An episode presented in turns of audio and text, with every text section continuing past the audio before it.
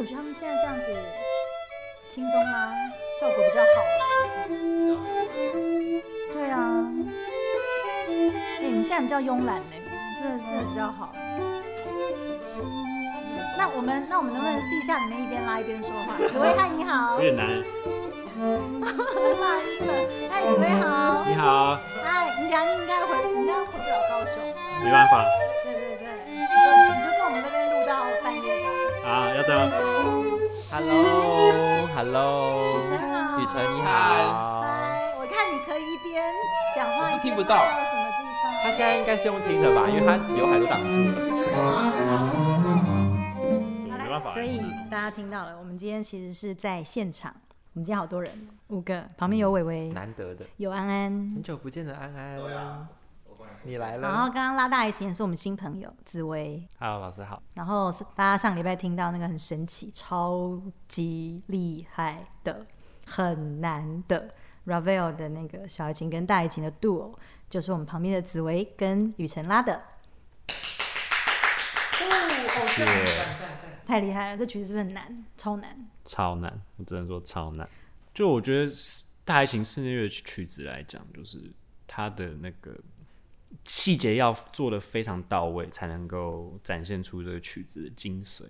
对，对那这个曲子呢，是 Ravel 他在一九二零写到一九二二，大概是一九二零的 Summer 写到一九二二的二月的左右。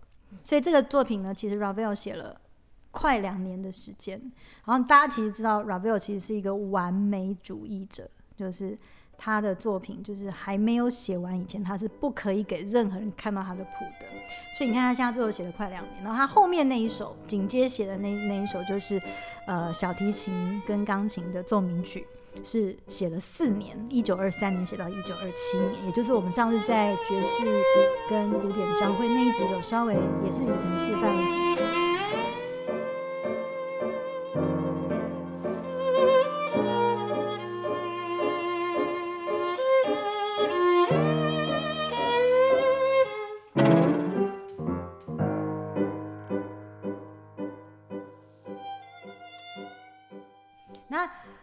是一八七五到一九三七，然后那个德布西呢是一八六二年到一九一八，我们之前提过，所以他们俩大概是德布西是他的长辈，大概大他十三岁，嗯，就是大家可以想象一下哦，两个都相提并论是印象乐派的人，他们两个终身都超级讨厌人家叫他们印象乐派，他们都说只要有人叫我印象乐派，你们就是笨蛋，是真的哦，我没有夸张。就是误解了我的音乐。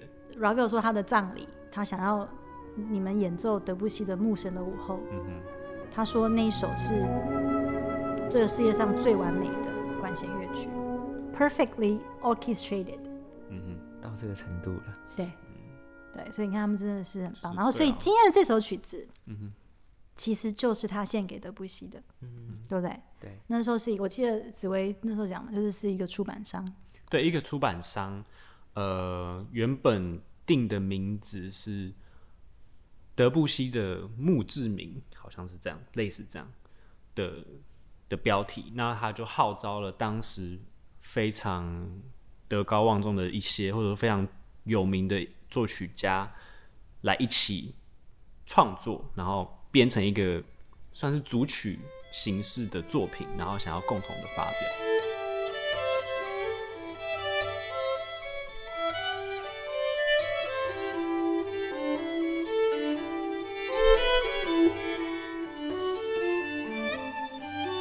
当时就为了这个企划而做的曲子，其实只有这首曲子四个乐章当中的第一乐章而已。对，然后所以这个曲子其实他，可是他自己有说，他说第一乐章写的这么好，然后他后他自己其实 struggle 很久，就是他不晓得二三四乐章要写什么，嗯对，然后他又有很严重的失眠，他就晚上常常去那个路上走来走去，跟我们雨辰一样这样。那你你半夜你半夜出去散步都想什么？就是想吃宵夜，但是没有没有好吃的。啊，真的吗？对，就跟第三乐章有点像。哇其实，在作曲的道理来说，其实如果今天写的是二重奏，然后两个都是独奏性这么有能力的乐器的时候，其实对我来说，你们两个应该没有任何一个人处在伴奏的嗯时间，对不对？对，就是呃你们我们本来在诠释的时候，你们会好像哦这边是它的旋律，对不对？可是其实并不是，一开始两个人都是旋律，所以我们现在先听一次紫薇的旋律。好，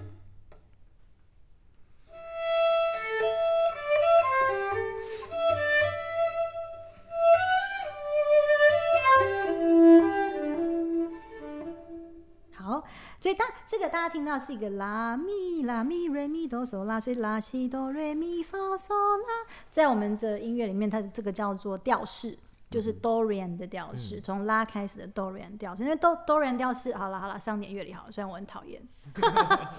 瑞咪发嗦，因为 Dorian 就是从 Re 开始的一个调式，那瑞咪发嗦拉西哆瑞哆西拉嗦发咪瑞，那那个西可降可不降，所以刚刚听到大家其实是个 Dorian 调式。那我们现在来听雨辰的。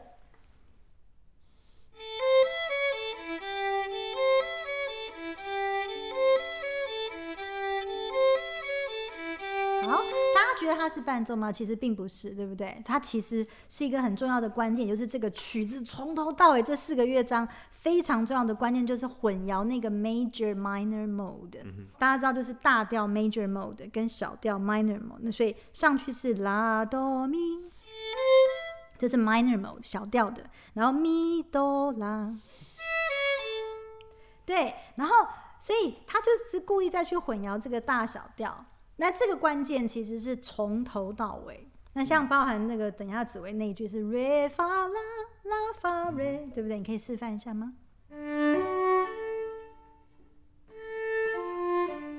然后换雨辰那个时候就会去拉了一个从 re 开始的 Dorian 调式，所以我们来听一下他们拉前面这句，你们拉到框框二的地方前面。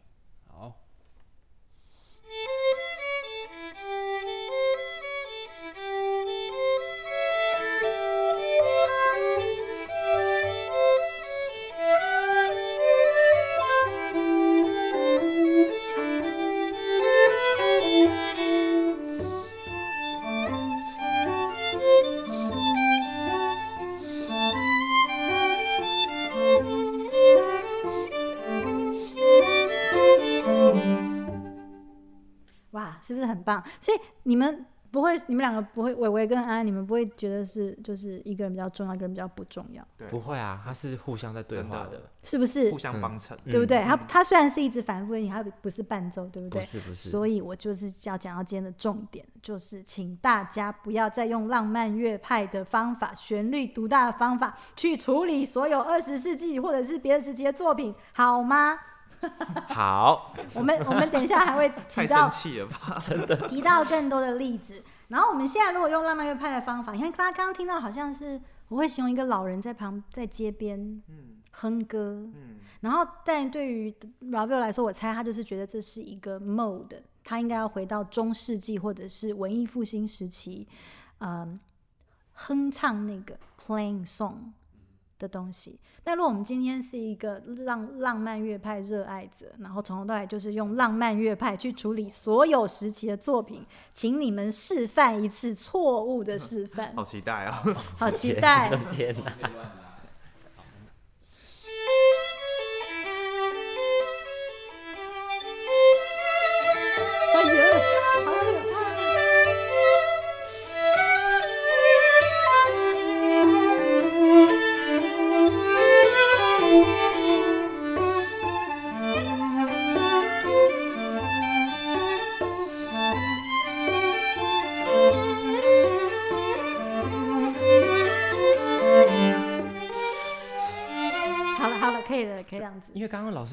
威尔是完美主义者吧，但是他如果听到这个，应该会再死第二次，真的是听起来听起来超没气质的，就好像两个人在吵架，非常可怕。对啊，超恐怖。就说你可能听一两个小时觉得 OK 哦好听，然后听完就说嗯 Where are you going？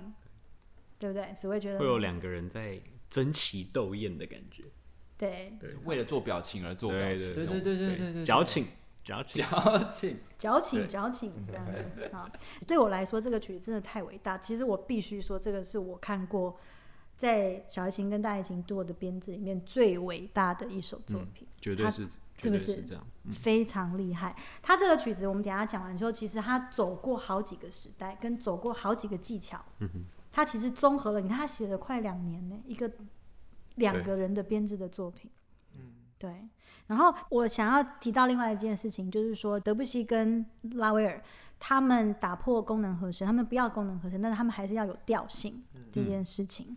所以这个时候这些和声的张力跟种类变化就会来自什么？就不是一级接、四级接、二级接、五级这样的东西，它就变成是音阶的设计。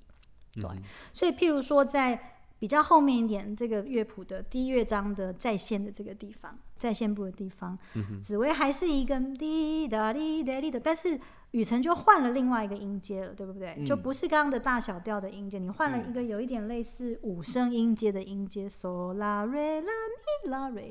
对吗？你可以示范一下吗？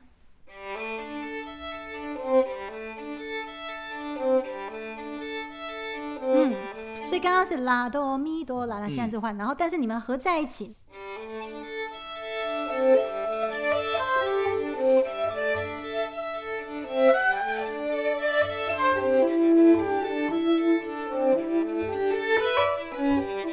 以其实刚刚这样，就是大家可以听到说同一个旋律，但是他换了另外一个音阶来搭配的时候，就有点像是取代浪漫乐拍那个时候就是和声不同的和声。所以其实大家有个概念，其实是音阶去制造和声出来，跟我们那时候在讲蓝调音阶。哦，对对，我们去区隔这些风格，其实音阶大家一听到在练的，对对对对对对对对对对，其实是很重要的元素在创作里面。音阶其实就是那个不同的颜和色，声的养分。所以我们要做的事情就是以横向的音阶或者是音程去呃展现它和声的色彩。对，那这这个其实，在创作是需要很很高超的手段，非常高超的手非，常高的手段，因为它必须要用横向的旋律去构筑一个纵向的没错，没错。那这是我觉得这首特别厉害的地方。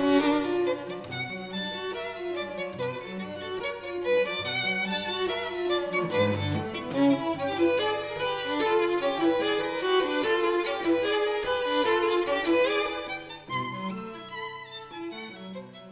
我在排第一乐章的时候，有另外一个呃，我觉得很特别的是，他常常会有点好像要骗骗观众呃听众的感觉，因为常常我的音高反而比小提琴还要高，嗯，所以这也是为什么这首对大提琴的难度会稍微吃力一点，就是因为。他常常会要我拉拉一些泛音或者是非常高把位的的音，所以就会特别的难。对，但是我觉得它这样的效果就是可以听到小提琴很厚实的声音，跟大提琴非常明亮的声音。那这样子的音色会跟以往我们常听到的曲目就会非常的不同。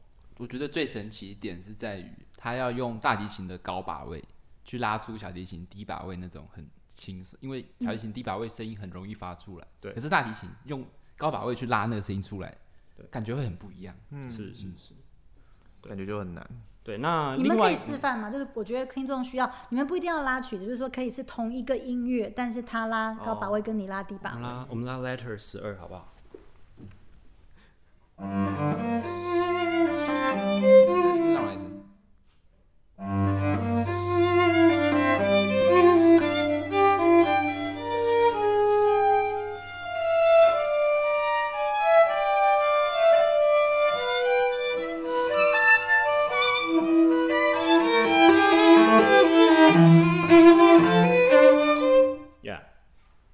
大家刚刚可能会有听不出来我我是哪个角色的，就是这个东西。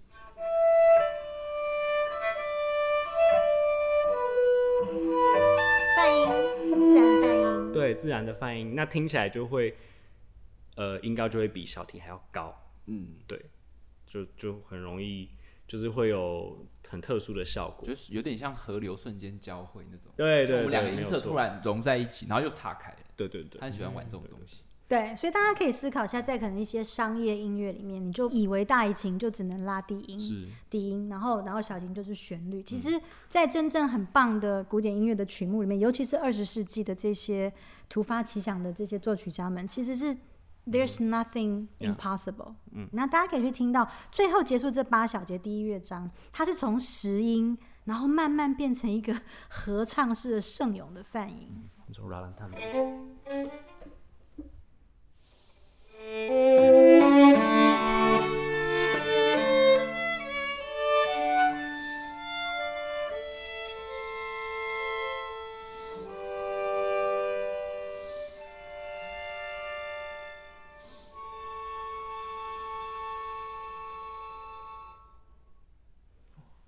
个起鸡皮疙瘩哎。很，管风琴诶，为什么会有管风琴的音色？是不是？超漂亮的那是不是我真的的觉得这是？伟大的。作品。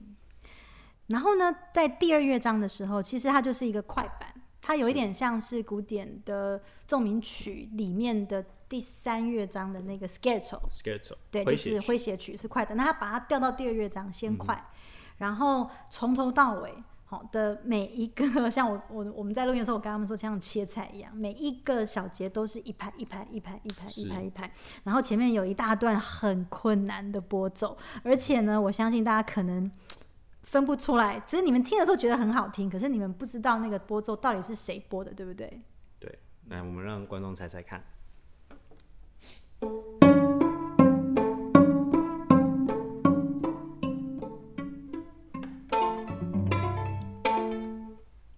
好，所以其实刚刚大家听到的是小提琴、大提琴、小提琴、大提琴，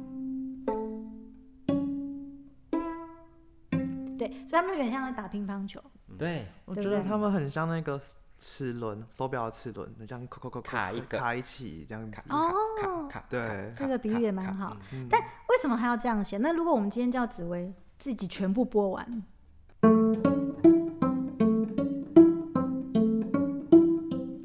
然后换小提琴全部播完。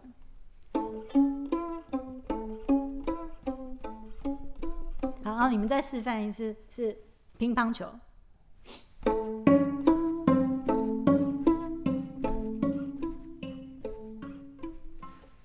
我觉得少了，就是他们如果只有写给其中一个人拉的话，就少了一种我觉得一种一种诙谐感嘛，还是一种就是互动的感觉。有机对有机的感觉弹跳的力道，，对，是不是？一起弹的时候那个弹跳的那个力道，对，而且那个回音会比较少，对因为他们必须要指音去按那个下一个音，嗯对，所以是不是很超级厉害？这这这配器太酷的。太厉害了。像我第一次在听这首曲子，就我还完全没有看过谱的时候，我想说，哇，这小提琴怎么可以播这么大声？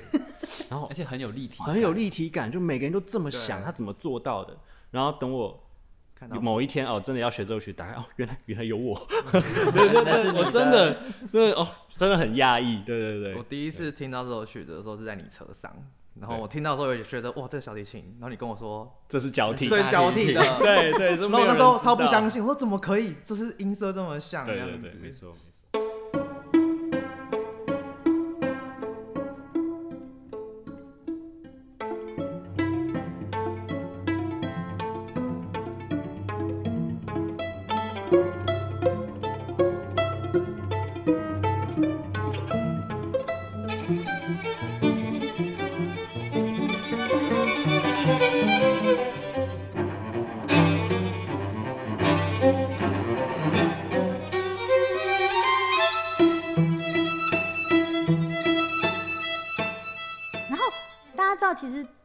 作品哈，它就是有一种嗯，这个作品创作的精神，而不是说哦什么什么旋律的动机，创作的精神会。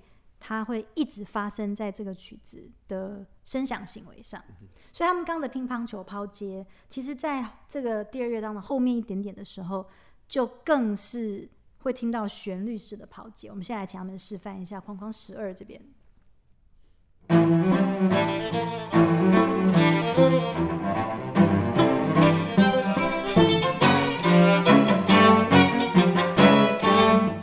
对，后面大家最后听到这个当当等等等，你们知道 Ravel 自己说什么吗？八，对耶，你怎么知道？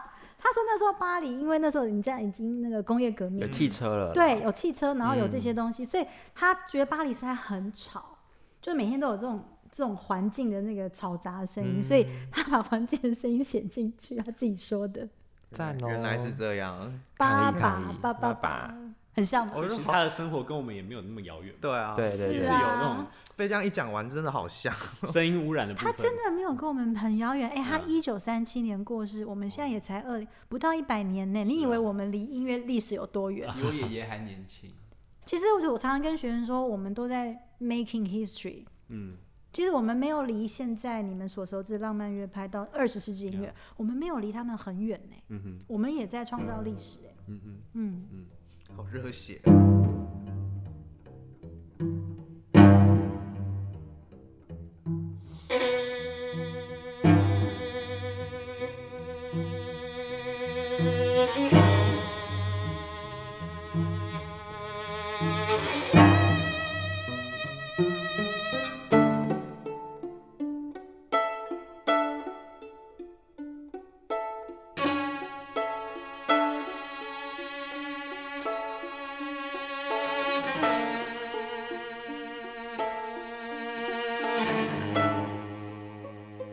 个 schedule 里面呢、啊，你刚刚有那个叭叭声，然后也有拨奏的声音。这个这个乐章基本上它把你们可以所有几乎啊很多种不同的呃弦乐的技巧都放进去。所以现在框框十一这个地方，大家会听到很神奇的声音。我们先听他们拉，我我们等下再来说。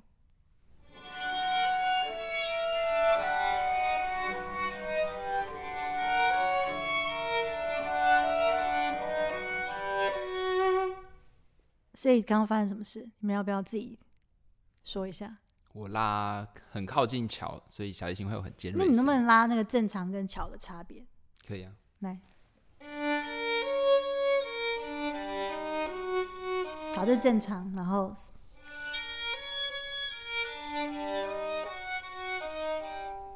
对，所以他们只是把拉弓的位置调到比较靠近桥那边，故意把中低频弄小，然后高频、中高频变得比较多一点点。对，那这其实就是一个物理现象，就是我们对于声音的感知。那大提琴，我刚刚就是做了一样，跟我我们刚刚第一乐章讨论到的泛音，嗯，对我刚刚也是用了泛音的技巧，所以就会听起来拉一下？好，听起来就特别的高。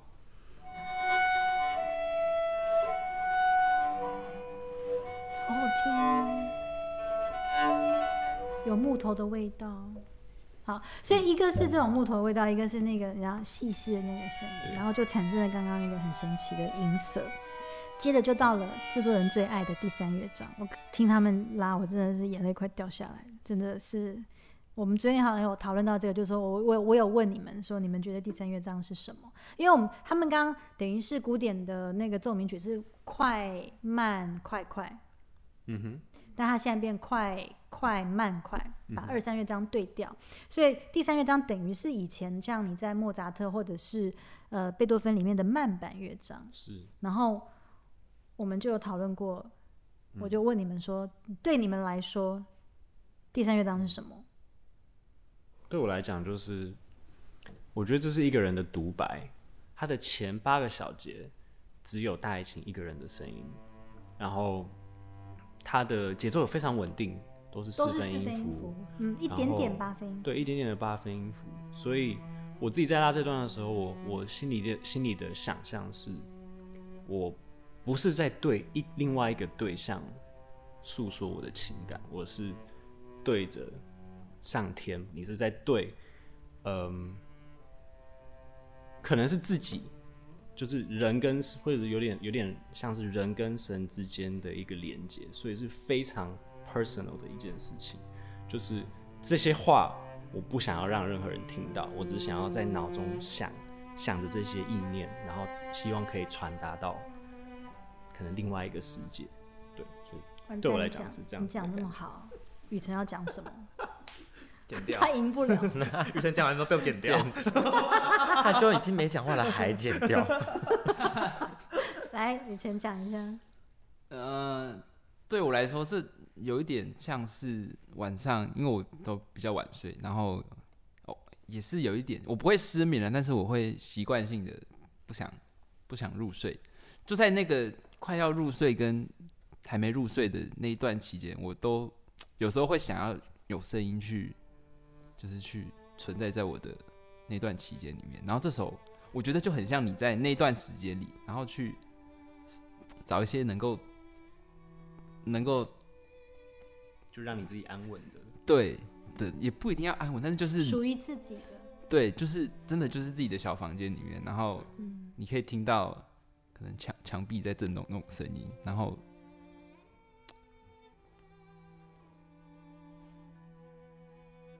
其实就有点像现在这样，你想说什么，但是你要说不出什么，然后音乐就是跟着时间这样就这样下去，这样这这个乐章真的很亲密，它是属于自己的，属于自己，没对错，，自己跟一个啊，真的就是很亲密，属于自己的一个 moment。很精神世界的嗯，的东西。我真的觉得 Ravel 太会写旋律了，他太厉害，那个和声之。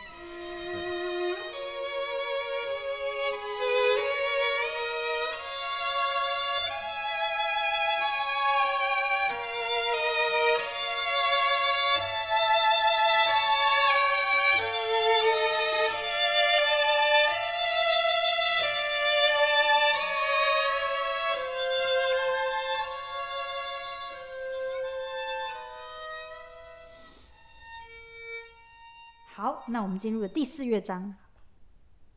所以你们觉得呢？第四乐章第三乐章是我最爱的乐章，但是第四乐章是我最喜欢的乐章。爱什么意思跟喜欢，？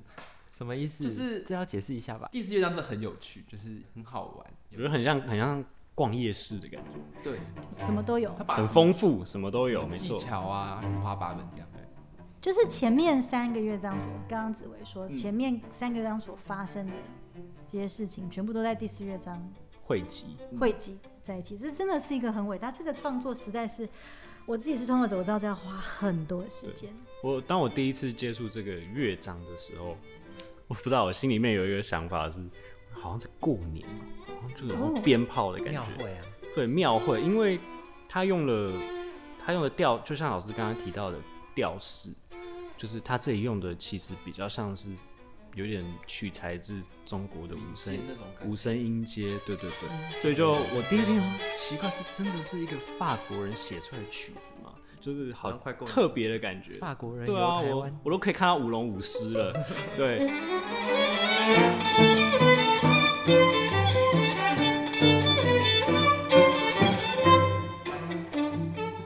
我对我觉得是一种一种不拘小节的态度。，对，他是一下有横向的流动的旋律，一下又有很纵向的节奏的张力。我觉得它是两者并存的东西。对，就是比在这个较可以乐章里面。放纵一下自己。对，就好像啊，前面啊前前面祈祷完了，我们就可以去啊开趴了开趴饮酒狂欢一下，对不对？所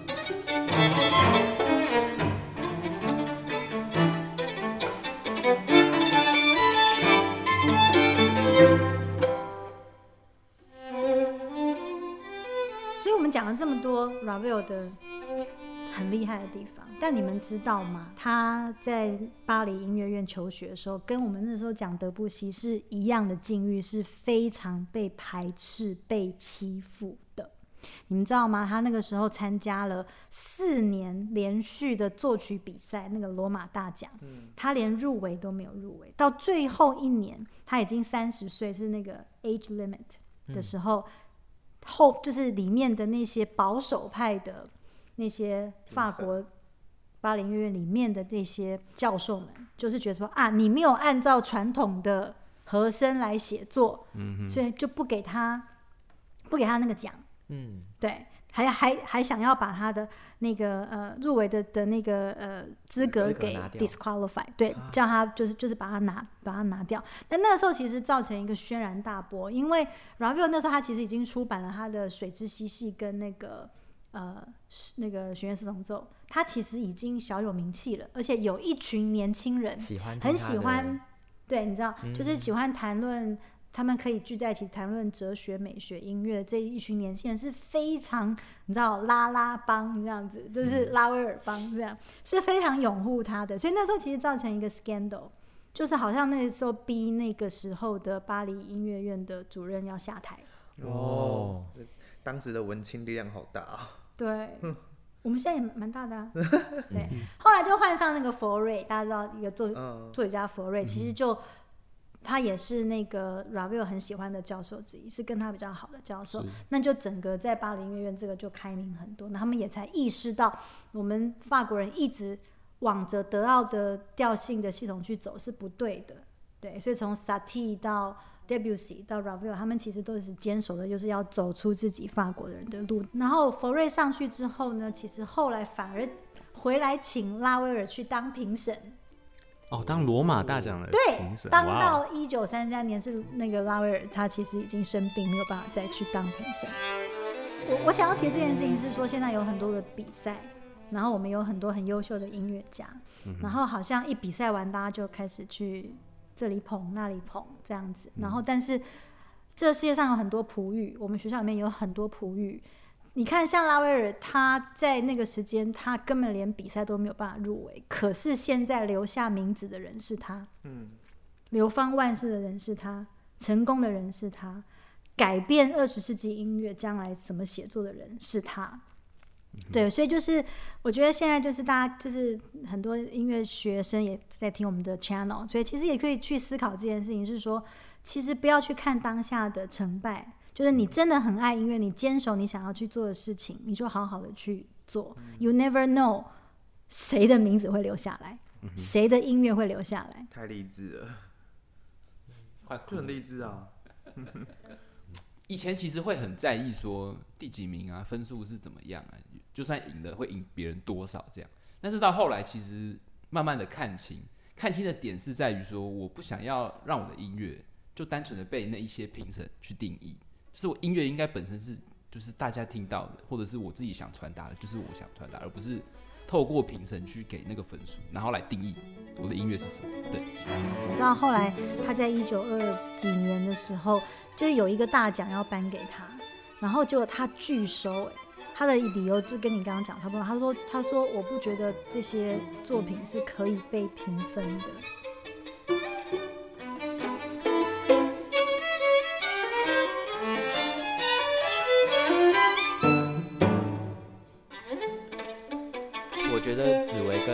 雨辰有做到一个拉威尔可能也想要做的事情，就是一切都要是天然的，就是就是拉威尔他真的就是把他听到的声音写了什么要了什么，然后我觉得今天大家很幸运，紫薇跟雨辰就给了大家什么，对，所以大家如果真的真的很喜欢这个作品，然后听过我们今天深度的介绍，就是千万不要再错过我们上一集的 SP，” 我真的很高兴哎，他们两个。嗯，真的很难真的是很困难的曲子，，录的很辛苦，所以大家要多分享。